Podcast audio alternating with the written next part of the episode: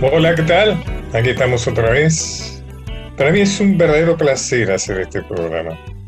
Además me gusta mucho hacerlo con Micaela Polak, una excelente productora, asesora, eh, especialista en todo lo que es el tema musical del programa. También contamos con Nacho Guglielmi, que es un técnico, o sea, la labor de los técnicos en estos tiempos de virtualidad es muy importante, ¿no? Porque tienen que equilibrar el sonido, borrar las cosas que se filtran, porque esto de la tecnología no, es fácil, ¿no? No es fácil. Bueno, ¿de qué vamos a hablar hoy, Nica? Hola, Pacho. Hoy vamos a seguir, como prometimos el miércoles pasado, hablando un poco en una visión revisionista de nuestra historia, ¿no? Dale, nada me gusta más que eso. Así que Pensaba en estos días que tenemos tanta tecnología, como usted decía recién, y que tenemos tantas formas de informarnos de distintas maneras, con medios alternativos, con redes sociales, demás, cómo de todos modos sigue calando el discurso oficial, ¿no? Y cómo incluso desde los medios hasta comunitarios muchas veces seguimos la agenda de los medios hegemónicos. Y un poco es así como se escribió la historia, supongo, y cómo esos medios hegemónicos siempre hoy encuentran un chivo expiatorio en cada caso para, tirar las broncas. Y imagino que un poco debe haber sido así con los caudillos federales también, ¿no? Sí, sí, claro. Los caudillos federales son eh, personajes malditos en nuestra historia, ¿no? Para darte un ejemplo realmente brutal, por decirlo de alguna manera, eh, si hay un lugar que tiene la memoria del unitarismo, ¿no es cierto?, del liberalismo porteñista, es la capital federal. Sí. En la capital federal no hay calles de caudillos, fíjate vos, o sea, el castigo llega hasta hoy. Sí. Está Artigas porque por una cuestión de, de relaciones diplomáticas con Uruguay, hay un monumento. Está Facundo Quiroga porque Menem le puso Facundo Quiroga no hace mucho tiempo a una calle que pasa por atrás de la Facultad de Derecho y donde no vive nadie. Pero no hay calles de caudillos, o sea, o sea, no hay calle Estanislao López, Francisco Ramírez, Alejandro Heredia, Felipe Varela, Chacho, increíble, ¿no? Haciendo un callejero donde hay calles, donde hay traidores a la patria, parientes de los concejales. Es un callejero muy discutible entre otras cosas, por, fíjate vos, la postergación de la mujer. Si uno quiere hablar de la postergación de la mujer, hay que decir que solamente el 3% de las calles de Buenos Aires llevan nombre de mujer. El 3%. Y ese es un reflejo de la historia, porque de alguna manera las calles están dedicadas a celebrar y homenajear a personajes de nuestra historia. Inclusive los monumentos femeninos que hay en la ciudad de Buenos Aires son monumentos retóricos, o sea, la belleza, la poesía, las nereidas, digamos, ¿no? En cambio, las estatuas de varones son al doctor tanto, al general tanto, ¿cierto? Sí. Ahora, ¿por qué es esta oposición? Bueno, porque las guerras civiles fueron entre caudillos y Buenos Aires. Y hoy que está, ha estado tan de moda en estos días el nombre de Artigas. Fíjate vos que si yo te leo lo que Paz, que fue un caudillo unitario, pero con ciertos eh, atisbos federal, cuando está, él está ya exiliado, lo va a visitar a Artigas a su propio exilio en el Paraguay. Y entonces le pregunta mm, por qué mm, eh, ¿Por qué tanta inquina, no es cierto, tanto odio de los porteños hacia los caudillos? Y en especial hacia él, Artigas de alguna manera fue un caudillo muy emblemático, ¿no? Y entonces Artigas le di cuenta, yo no hice otra cosa que responder con la guerra a los manejos tenebrosos del directorio, es decir, el directorio supremo, es decir, los gobiernos de Buenos Aires, ¿no? Y a la guerra que él me hacía por considerarme enemigo del centralismo, es decir, del unitarismo, ¿no? El cual solo distaba un paso entonces del orden hispánico. Lo que dice Artigas es que Buenos Aires había reemplazado a España en la actitud colonizadora ante las provincias. tomando por modelo a los Estados Unidos, yo quería la autonomía de las provincias. Efectivamente, el federalismo, que en la historia liberal los acusa de, ignorantes, de bárbaros, tenían un ejemplo muy claro, o sea, la idea de ellos era imitar el federalismo norteamericano, el ejemplar federalismo norteamericano, que no era la Norteamérica de Trump, sino ese país que había logrado independizarse nada menos que de Gran Bretaña, que antes de la Revolución Francesa y que había organizado el país en una estructura federal que hasta hoy le rinde beneficios, ¿no es cierto? O sea, que la autonomía de las provincias, él quería, tomando el ejemplo de Estados Unidos, la autonomía de las provincias, dándole a cada estado su gobierno propio y el derecho de elegir sus representantes, sus jueces y sus gobernadores entre los ciudadanos naturales de cada estado. Esto parece muy obvio, ¿qué está queriendo decir? Y bueno, está queriendo decir que Buenos Aires, en esa actitud colonizadora hacia las provincias, designaba sus gobernadores, sus autoridades legislativas, sus por ejemplo, cuando alguien reaccionaba, como fue el caso de Güemes, cuando fue elegido gobernador por decisión popular, Buenos Aires le mandó un ejército sí. ¿no cierto?, al mando de Rondó para este, doblegarlo. Em, esto era lo que había pretendido para mi provincia, para la banda oriental, y para las que me habían proclamado su protector, es decir, en un cierto momento, Artigas tuvo bajo su influencia todas las provincias litorales, Misiones, Río, Corrientes, Santa Fe, etc. Hacerlo así hubiera sido darle a cada uno lo suyo, pero los Pueyrredones y sus acólitos, perdón, fue un director supremo muy enconado contra Artigas, y sus acólitos querían hacer de Buenos Aires una nueva Roma imperial, mandando sus procónsules, los procónsules eran los gobernadores que mandaba Roma a las naciones que doblegaban, ¿no es cierto?, que ocupaba, a gobernar a las provincias militarmente y despojadas de toda representación política, etcétera, etcétera, etcétera. Bueno, fíjate vos, esta es la, esta es la razón de las guerras civiles, ¿no es cierto?, entre Buenos Aires y las provincias. Y se resuelve finalmente el beneficio de Buenos Aires, ¿no? Cuando Urquiza, bueno, primero en Caseros, cuando Rosas es derrotado por la traición de Urquiza, en esa unión del ejército brasilero, el ejército argentino y el ejército que está sitiando Montevideo, con la anuencia de Gran Bretaña, por supuesto. Y después se refirma de Pavón, ¿no es cierto?, cuando Urquiza le entrega el triunfo a Mitre, es decir, a Buenos Aires, para que Buenos Aires ya disponga de la organización a su criterio. ¿Y cómo es que hasta el día de hoy, por ejemplo, muchos creen que están reivindicando el federalismo cuando recuerdan a Urquiza y Pancho Ramírez es un tipo completamente olvidado acá, que es solo rescatado por, por el subsuelo de Entre Ríos. Absolutamente. Fermín Chávez, enterriano, un gran historiador del, revisionismo, contaba que en su infancia en la escuela le hablaban muy bien de Urquiza y muy mal de López Jordán. En su casa le hablaban muy bien de López Jordán y muy mal de Urquiza. Sí, claro. Eh, Ramírez eh, es un caudillo federal que ha sufrido eh, el, oprobio, ¿no es cierto?, de la historia oficial. Fíjate vos, por ejemplo, vos sabés que yo he reivindicado algo muy importante, algo que tiene, yo creo que en algún momento va a ser reivindicado, como fue reivindicado después de tantos años, la gesta de la vuelta obligado, mm. que es la declaración de la independencia de 1815 en Concepción del Uruguay, Entre Ríos, por parte de Artigas, y las provincias bajo su influjo, que son las que acabamos de nombrar. Sin embargo, ni siquiera Concepción del Uruguay todavía ha tomado la aposta de reivindicar la independencia que tuvo lugar en su territorio.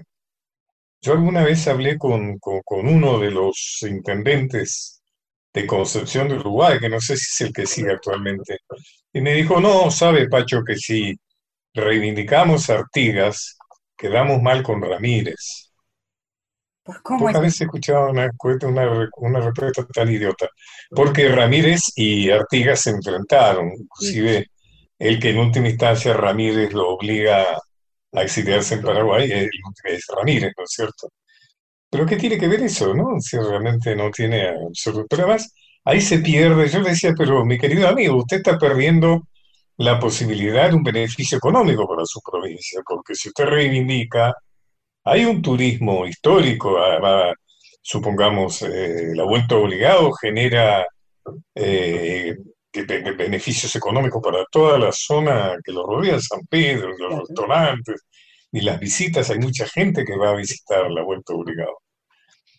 pero además sería un motivo de orgullo, ¿no es cierto? la Concepción de Uruguay pasaría a ser un lugar muy, este, muy venerado. Pero bueno, así es, ¿no? La cosa de la historia.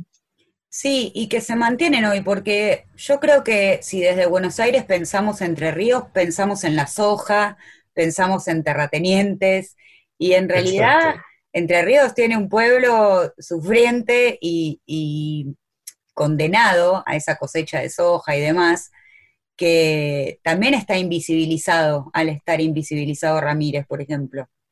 Sí, sí, absolutamente es un pueblo de grandes caudillos, ¿no? Fíjate, hubo Ramírez, eh, López Jordán, Urquiza, dentro de la crítica que el revisionismo tiene a Urquiza.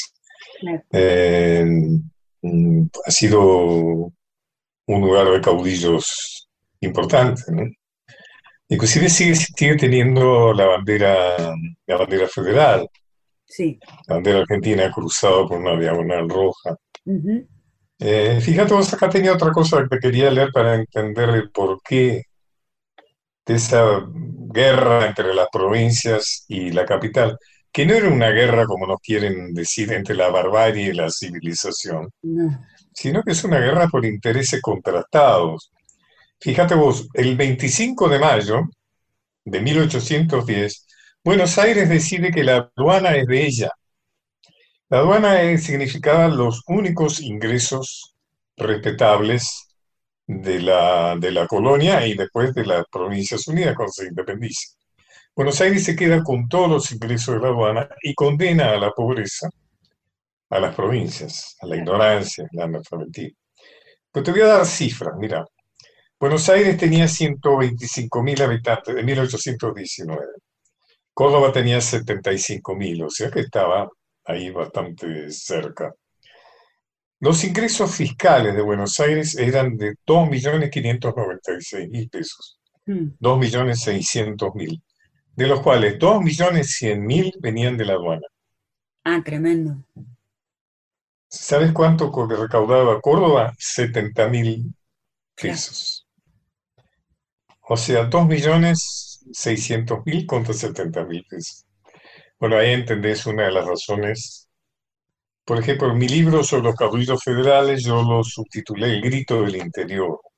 Mm. Porque los caudillos federales representaron la rabia, digamos, de las provincias contra un Buenos Aires que se quedaba con todo y no repartía. Con el pretexto de que eran civilizados, digamos, ¿no es cierto? Que la gente que habitaba los trece ranchos, como ellos decían, eran eh, incivilizados, eran bárbaros, eran feos, negros, brutos, ¿no es cierto? Y esto es un combate muy importante entre un aspecto nacional y el aspecto extranjerizante que siempre tuvo el liberalismo porteño. Claro. Eh, y eso se traduce hoy. Esta idea de que nacionalizar fue, digamos que civilizar, fue desnacionalizar, o sea, de hacer sentir que lo propio era malo, o sea, ¿no? La organización nacional se hizo sobre la base que los gauchos eran mm, algo que no servía, eso fue lo que fomentó la inmigración. Era una raza que no servía para la civilización, había que traer gente de afuera.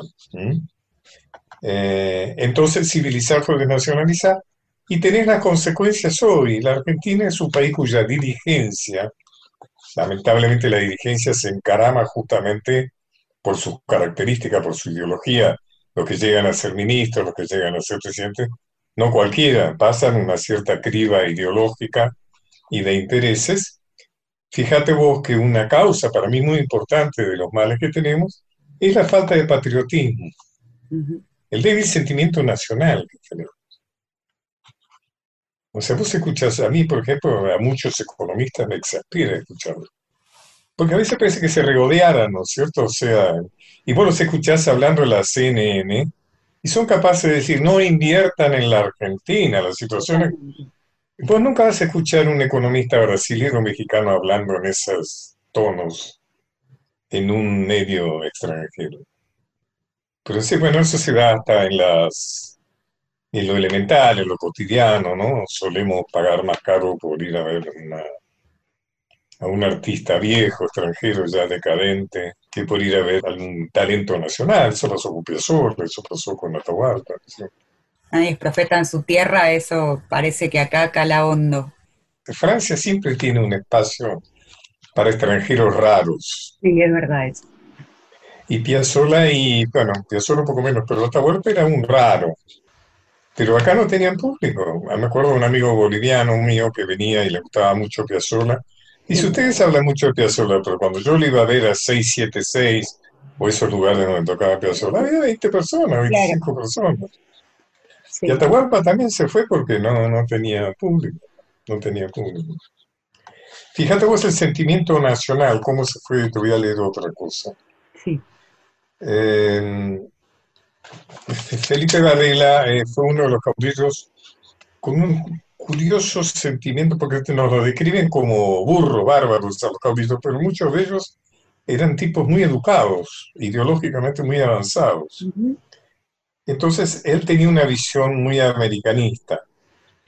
Y fíjate vos, el canciller argentino Rufino Elizalde, en 1862, cuando el gobierno de Perú lo invita a Argentina a adherir a un tratado de integración americana, uno de los tantos intentos de, unión latinoamericana, y de defensa recíproca en caso de agresión europea, le contesta, la República Argentina jamás ha temido por ninguna amenaza de la Europa en su conjunto, ni de ninguna de las naciones que la forman. Estamos hablando de 1862, o sea que hacía 17 años que Francia e Inglaterra habían invadido, y lo recordamos como la vuelta obligado. Sin embargo, como fue en tiempo de rosas, ellos no lo toman, están de acuerdo con esa invasión. Y después sigue, dice, puede decirse que la República está identificada con la Europa hasta lo más que es posible. No hay un elemento europeo antagonista de un elemento americano. Lejos de eso, puede asegurarse que más vínculos, más intereses, más armonía hay entre las repúblicas americanas con algunas naciones europeas que entre ellas mismas. Fíjate vos cómo está realmente muy brutalmente expresado el proyecto de unión, de organización nacional, ¿no es cierto? Construir un país que, eh, con una oligarquía dirigente que lamentaba haber nacido de este lado del océano sigue vigente también. Sí, sí, claro, sí, sí. La destrucción eh, de la UNASUR fue lo primero que hicieron los gobiernos liberales que les tocó en el periodo pasado, ¿no? Siempre tratando de debilitar los países. De, separar, de dividir. Exacto. Bueno, eso fue muy claro, cómo fueron cayendo, además cómo fueron condenados, presos, ¿no? Correa en Ecuador, este, Lula en Brasil. Correa con una causa idéntica a la de las fotocopias de los cuadernos de acá, digamos, tan digitado, es tan evidente y sin embargo reivindican eso. Absolutamente. Lo que pasa es que eso está muy penetrado en nuestra psicología y es difícil, ¿no? Convencer a la gente que, que, tiene que, que, que, en algún punto tiene que enorgullecer, sentirse que son parte de un proyecto común que se llama patria, ¿viste? Eso es algo que las argentinas y los argentinos tenemos muy pobremente. Aparece, ¿sabes cuándo aparece solamente? En los mundiales de fútbol. Ahí aparece algo, la idea. Viste, yo digo que la camiseta del seleccionado es el símbolo, es el símbolo patrio más importante en este momento. Lo que más nos une, digamos. ¿no? Sí. A mí me gusta mucho ver a la gente pasar con la camiseta del seleccionado. Ahí aparece ¿no? la idea de, patria, de que, y aparece bien desde lo popular, ¿no? Aparece como contrabandeado, ¿no es cierto? Sí. Además se ha ido perdiendo encima, como vos decís, ha habido un proceso de civilización. Yo me acuerdo que íbamos en auto con mi padre en una ruta mm. y tocaron el himno nacional. Mi padre paró el auto en la ruta y se paró y se puso de pie. Decía, cuando uno toca, además la cantidad de banderas argentinas que había en los balcones antes. Ahora no hay, prácticamente no hay, muy pocas. no, es verdad. De todos modos, hay como una identificación con la selección argentina, eh, pero desde el lugar del éxito, por un lado, pues somos buenos en eso, pero también se ve que cuando le va mal a la selección está este regodeo tan tan de nuestro país, no sé si sucede en otros, que es decir, como somos una porquería, no podemos salir adelante. Esto de no creer en uno mismo y a la vez creerse superior a los demás. Es raro de todo eso. ¿Usted qué? Sí, sí. Otra decepción más, ¿no? Otra decepción. Hemos sido derrotados tantas veces, invadidos tantas veces. Sí. Que por ahí Schwarman juega bien al tenis y es como una celebración tenemos tantas derrotas, ¿no? Fíjate vos la situación del país en este momento. Es, además hay un regodeo de arruinarla cada vez más, ¿no? Eso, eso. Tremendo, ¿no? Inclusive vos hablar gente de la oposición. Me pasó con la Carrió. Sí. Daba una descripción absolutamente catastrófica del país, una cosa apocalíptica, y lo hacía con una sonrisa. Claro. Mica, bueno, a continuación, hablando de patria y de nacionalismo, vamos a tener una visita, una presencia eh, muy significativa en ese sentido.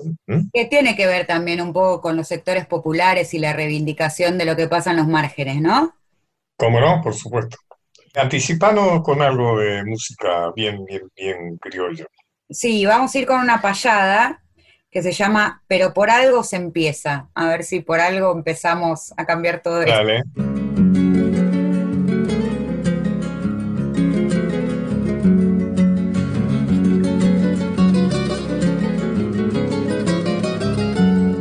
Lo invito a mi compañero Emanuel Gaboto que me acompañe donde esté la verdad en el sendero y ya que en el mundo entero hay actos de fortaleza para encontrar la tibieza que abrigue nuestra esperanza, aunque ni con mucho alcanza, pero por algo se empieza.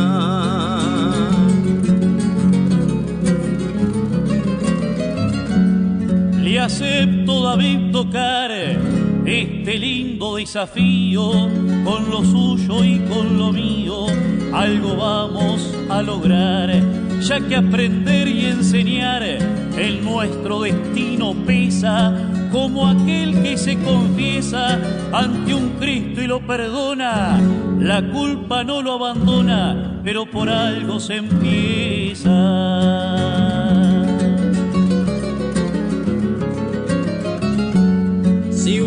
Ves a un semejante que se cae en el fracaso, dale tu alma en un abrazo que de nuevo se levante. Siempre existe algo importante que derrota la tristeza, levantando a quien tropieza o estar cuando alguien demande. No será un acto muy grande, pero por algo se empieza.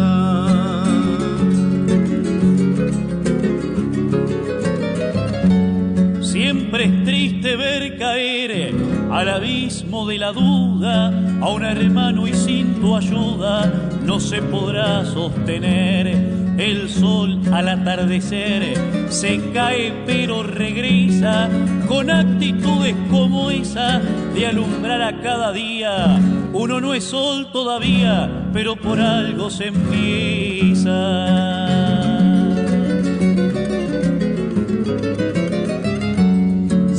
Le puedes enseñar a un hijo, aunque sea una hora, que tras la computadora hay un mundo que mirar. Si en lugar de un celular haces un juego de mesa y vuelve el rompecabezas, la rayuela, la escondida, no le cambiarás la vida, pero por algo se empieza.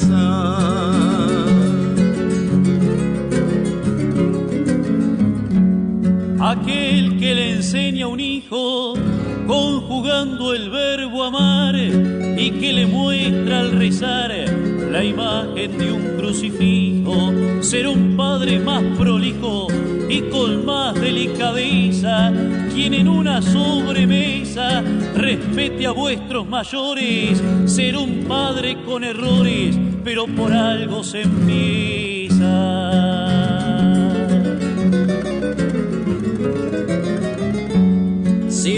Tiene cantidad de millones y procede a comprender que se puede ser feliz con la mitad, si en honor a la igualdad repartiera su riqueza con el que tiene pobreza, no volverá generosos a todos los poderosos, pero por algo se empieza.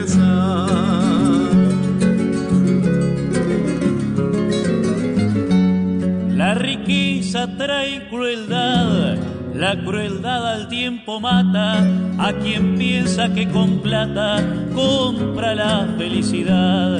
El valor de una amistad se logra con la nobleza, lo que más nos interesa, si esto entiende el poderoso, no será más generoso, pero por algo se empieza.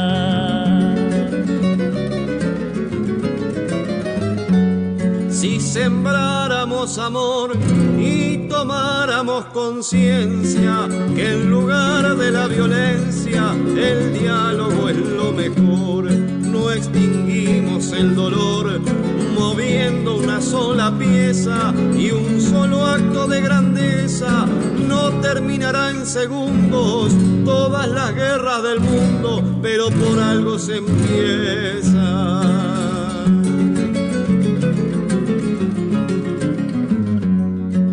Ser humano violento que al diálogo nunca accede, quien piensa que un golpe puede superar un fundamento, en la cárcel del lamento su educación deja presa, si tuviera la entereza de calmarse y dialogar, no lo han de canonizar, pero por algo se empieza.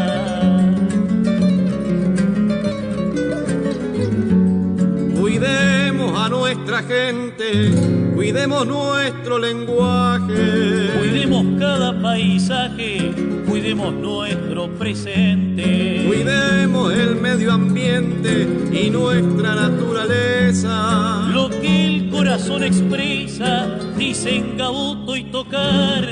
A veces cuesta empezar, pero por algo se empieza.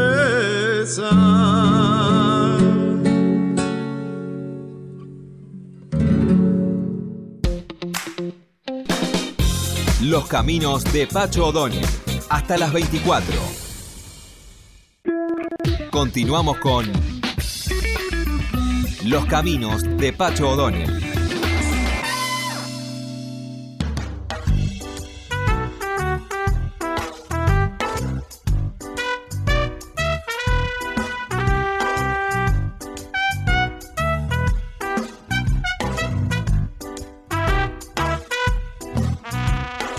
Decía, Mica, vamos a, acudir a algo muy, muy criollo que siempre me ha despertado un gran interés, que es este asunto de los payadores. Tenemos hoy dos de los mejores payadores argentinos que son David Tocar y Emanuel Gabotó.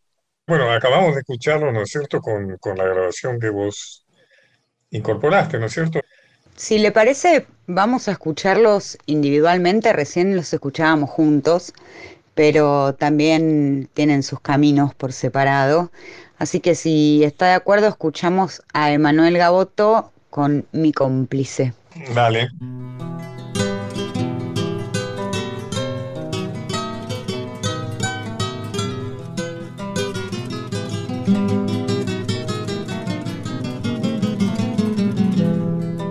Cuando el cielo se oscurece, la luna duerme en su falda y un anónimo pincel dibuja estrellas de plata solo el viento tiene voz por los zumbidos que arranca, que al confrontar con los árboles se convierten en palabras para romper el silencio en mis noches solitarias.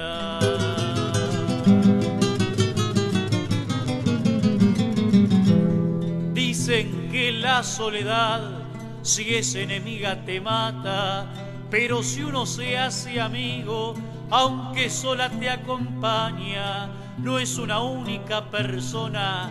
Quien en el silencio habla, son dos soledades juntas, la del cuerpo y la del alma, una sin otra no existe y otra sin una no es nada.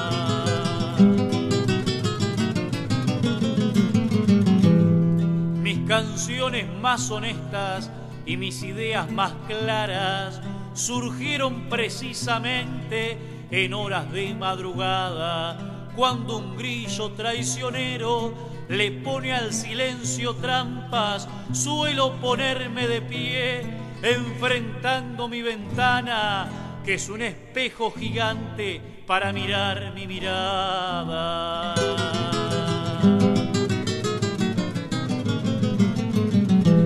Aunque esté entre multitudes, y el ruido también atraiga, son efímeros momentos por algunas circunstancias, pero nada es comparable a mis madrugadas largas, donde la luna es mi cómplice hasta la hora que se marcha, que es cuando voy a contarle mis secretos a la almohada.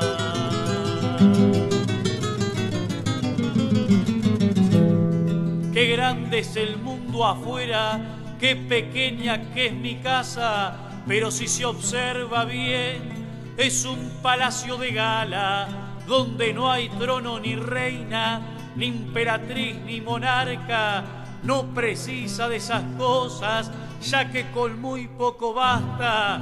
Así es mi felicidad y con ser feliz alcanza.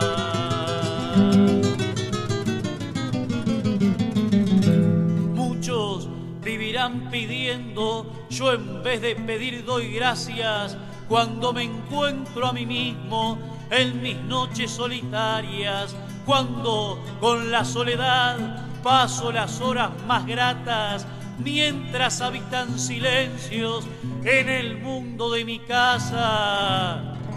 Y recién pueda dormir cuando mi cómplice, cuando mi cómplice marcha.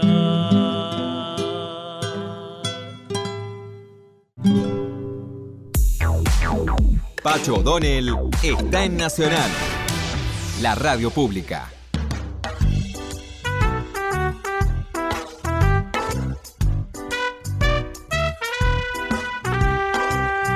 Tenemos por suerte dos de los mejores payadores argentinos que son David Tocar y Emanuel Gaboto. ¿Cómo les va, Emanuel y David? Bien, Pacho, contentos de poder formar parte de, este espacio tan importante, tan prestigioso de, su mano, a quien admiramos tanto, y que tenga tan presente el arte del payador. Así que una alegría compartir eh, otro momento conjuntamente, como tantos otros, con David Tocar.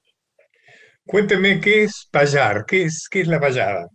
¿Qué tal, Pacho? Bueno, saludos a todos los oyentes también. Gracias por, este espacio. Bien, bien. Contento de poder charlar con una persona a la cual queremos y admiramos también y poder contarle también a los oyentes de, este arte que es tan antiguo, pero que tan vigente también, y que para, payar para nosotros es como una forma de ver la vida, como una forma de expresar lo que vemos, lo que pensamos, lo que sentimos, pero a través de la palabra con rima. ¿Hay payadoras? Porque en general he visto payadores.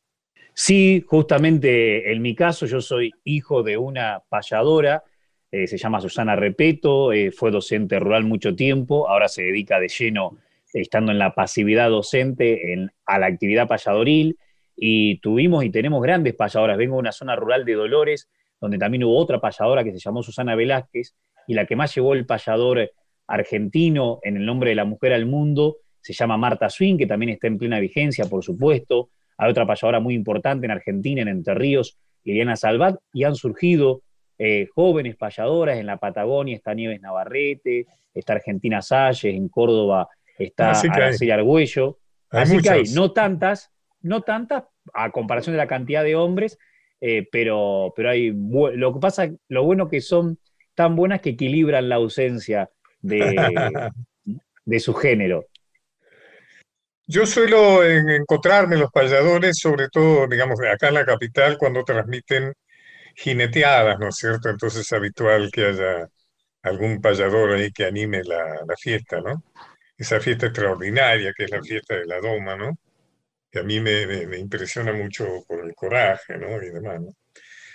Cuéntenme cómo es la, cómo es la relación de ustedes con el rap, porque el rap tiene mucho que ver con la payada.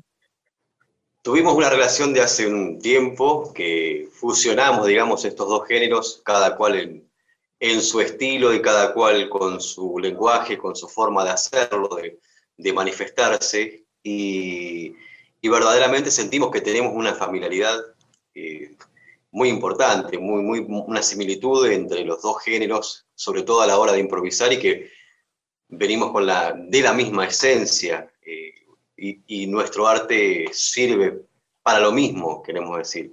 Y la verdad es que hemos compartido espectáculos maravillosos durante ¿Ah, muchas jornadas, ah. hemos recorrido payadores versus raperos por, por, diferentes lugares del país. ¿Se entrena la payada? O sea, lo que, lo que a mí me, me, impacta de la payada es la velocidad mental que se necesita para, eh, además, un gran manejo del lenguaje, ¿no es cierto?, para improvisar eh, lo, que viene, lo, que, lo que viene viniendo, ¿no? Digamos, porque... Eh, el otro, digamos, cuando es una puja, digamos, entre dos payadores, el otro lo sorprende, o sea, uno no sabe qué es lo que va a decir el otro, o sea que sobre eso tiene que inventar, y muchas veces hasta rimando, ¿no?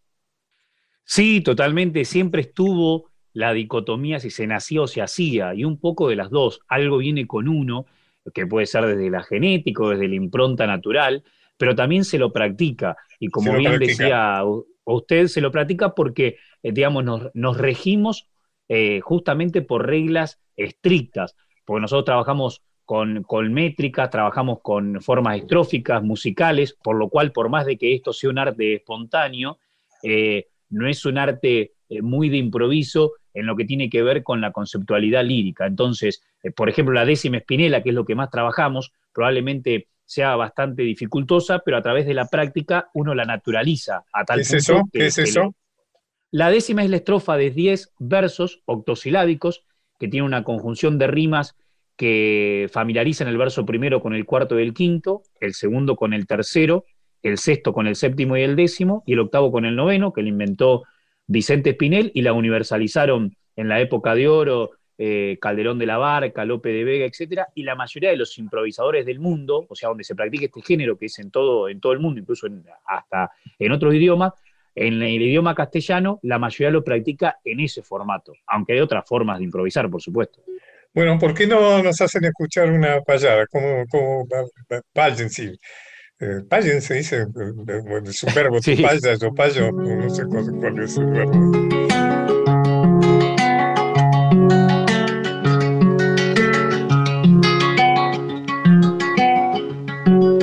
Si el verbo es improvisar, viene del tiempo remoto y en la actualidad Gaboto lo recrea con tocar.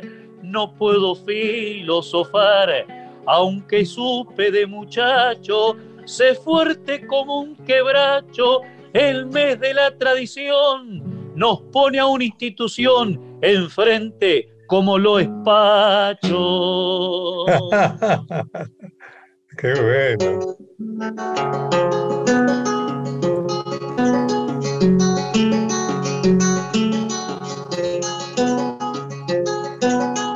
Ahora va a tocar. Para conjugar el verbo, Pacho me dice que falle y es justo que no me calle. Si a la distancia lo observo, cuánta emoción que conservo siguiendo en ese destino y en un verso repentino que le deja a este muchacho para saludar a Pacho que no espera en el camino. Justo estudió psiquiatría, además gran escritor y es un interlocutor, promueve filosofía hasta la tecnología. Maneja, lo he visto aquí, pensaba dentro de mí. Que todo el mundo lo estima, que su apellido no rima, pero Mario y Pacho sí. Ahora David.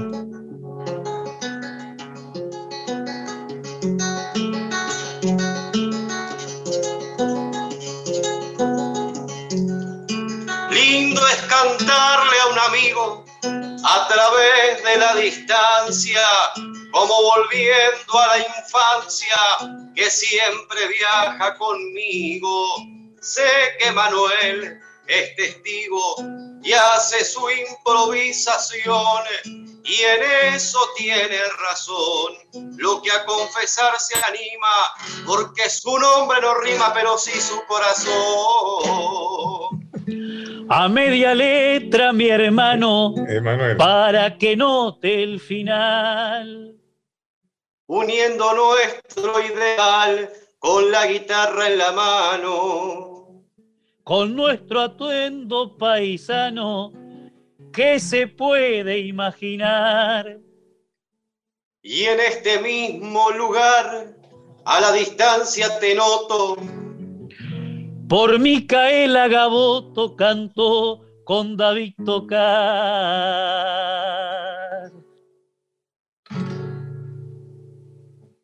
Qué bueno, qué bueno.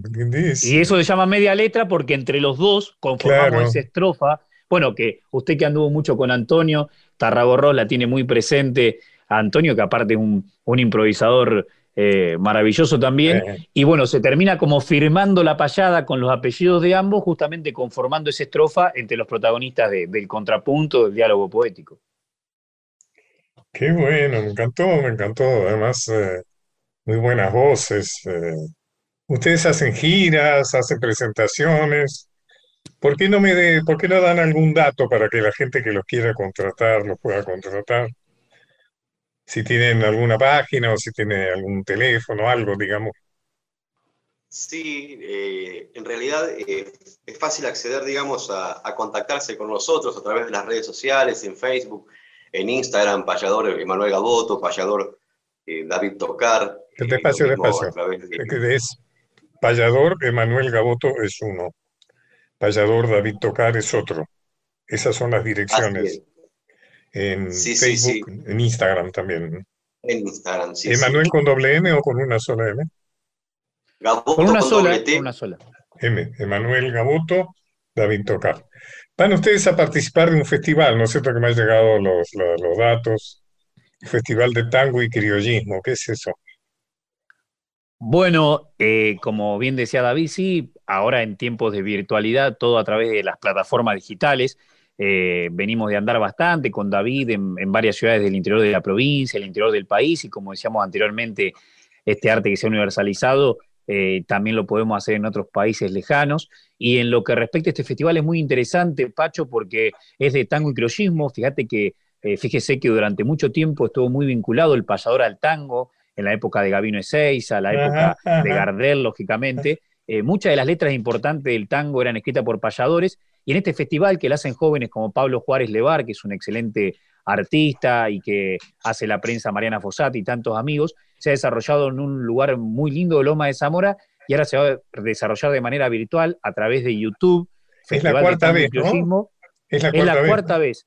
Y los mm. payadores que arrancó siendo David, el primer payador que, que, estuvo, luego estuvimos con David y con José Curvelo también, somos un poco los interlocutores entre un artista y otro. Y para esta edición se preparan artistas de la talla de César Angeleri, de Chifladas Tango, del Chino Laborde, las 3C, entre tantos otros artistas. Curvelo es, un, poco... es, un, es un nombre que marcó época también, ¿no? Sí, Pacho, sin dudas, eh, uno de los grandes referentes de, la payada, que eh, para nuestra generación, para las que viene después también, y que, que nosotros tenemos como uno de los máximos referentes en plena vigencia, por supuesto. yo me acuerdo de haberlo visto, escuchado alguna vez, realmente muy, muy, muy bueno. Muy bueno. Sí, sí, hay payadores que, que, practican el humor, o sea, hay algo del humor que tiene que ver con la payada, ¿no?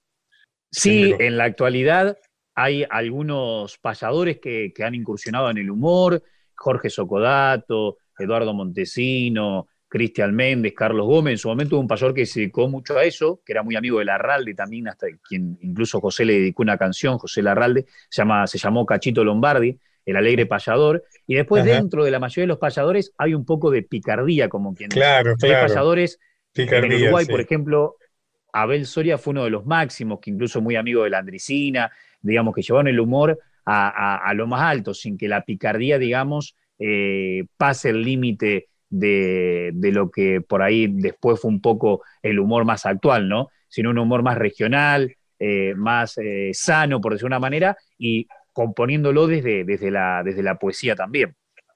Hace un rato hablábamos de la relación de la payada con el rap, ¿no? Me parece que el rap es más agresivo, ¿no? Tiene que ver con, una pelea eh, más, con estocadas más, más hostiles, ¿no? Me parece, ¿no? Sí, creo que sí, que está enfocado de repente eh, más en la confrontación, si bien en nuestro, en nuestro género de la payada también la tenemos, como decía Manuel, con picardía, con altura, con poesía, tratando de ser ingeniosos, de ser creativos, de ser elocuentes, y siempre con un respeto profundo al punto tal que, que muchas veces hay, payadores con los que nos tuteamos bajo el escenario y a la hora de improvisar, eh, instintivamente nos nace decirle usted o tratarlo de, de, usted, de su, de, viene naturalmente ese respeto que está impuesto en, esta, en, esta, en este género de la, de la payada. Y siempre se puede dar también un debate, un contrapunto, pero siempre tratamos de hacerlo con la mayor altura posible, que por ahí en eso sí hay una, una diferencia, sobre todo en, el lenguaje de repente puede ser también, que es más directo el del rap y el nuestro, como les decía, buscando más, más eh, la creatividad de repente. Bueno, eh, Manuel Gaboto y David Tocan, ha sido un placer, ¿eh? realmente ha sido un gran placer pero vamos a repetir esto. Vamos a repetir, porque me ha gustado mucho tenerlos en este programa. Vamos a, despedirnos con alguna grabación de su trabajo. ¿eh? Así que lo vamos a seguir escuchando ahora. Bueno, muchas gracias David Tocar, Emanuel Gaboto. Recuerden, si quieren ponerse en contacto con ellos, payador Emanuel Gaboto, payador David Tocar.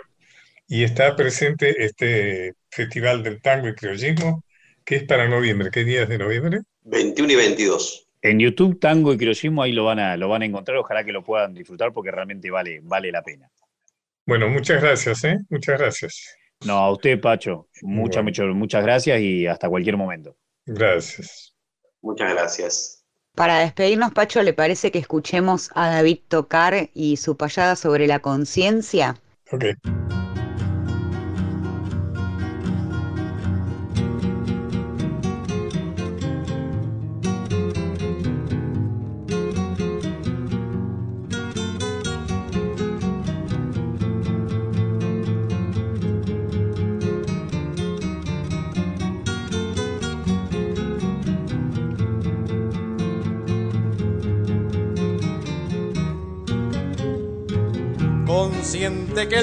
Conciencia puede ser la que te enferme, que no duerme cuando duerme, ni se aleja con la ausencia. Es como una penitencia que evalúa tu proceder y se la lleva por ser la voz interior y humana que podrá decir mañana lo malo que hiciste ayer.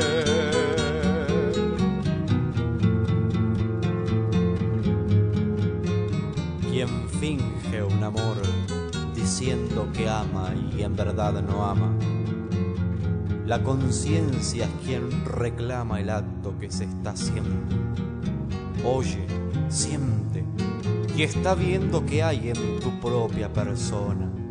Es como un ser que razona y es, aunque se haya escondida, la única que no olvida, ni descansa, ni perdona.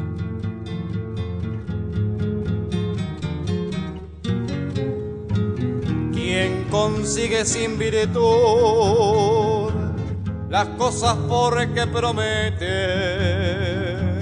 Si no cumple se somete a una eterna esclavitud. Quien finge la pulcritud y ejerce la delincuencia por detrás de la apariencia de un hombre sano y sencillo lleva un peso en el bolsillo y otro peso en la conciencia.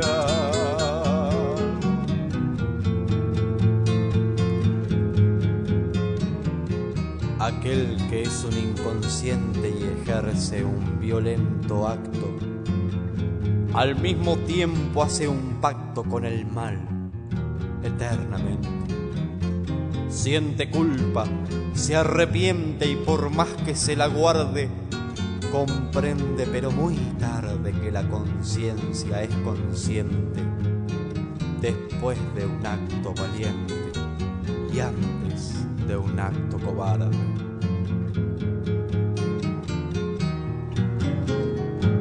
Quien roba, mata o insulta la vida de un ser humano Siempre que te dé una mano, tendrá la otra mano oculta.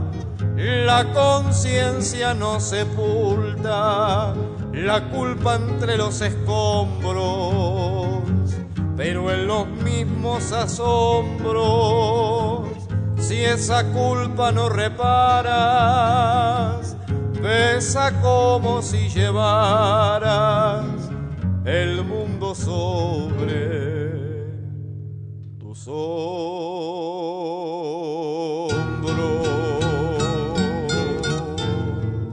Los caminos de Pacho O'Donnell.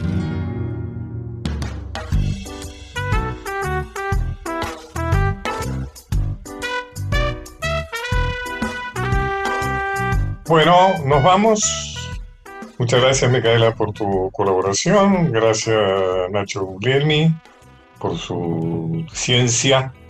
Y a todos ustedes nos esperamos el próximo miércoles. Si es que no hay fútbol, no hay fútbol, ¿no? Todavía no. Ya va a volver. bueno, chao, hasta miércoles, muchas gracias. Y les recuerdo mi, mi Instagram es arroba pachón.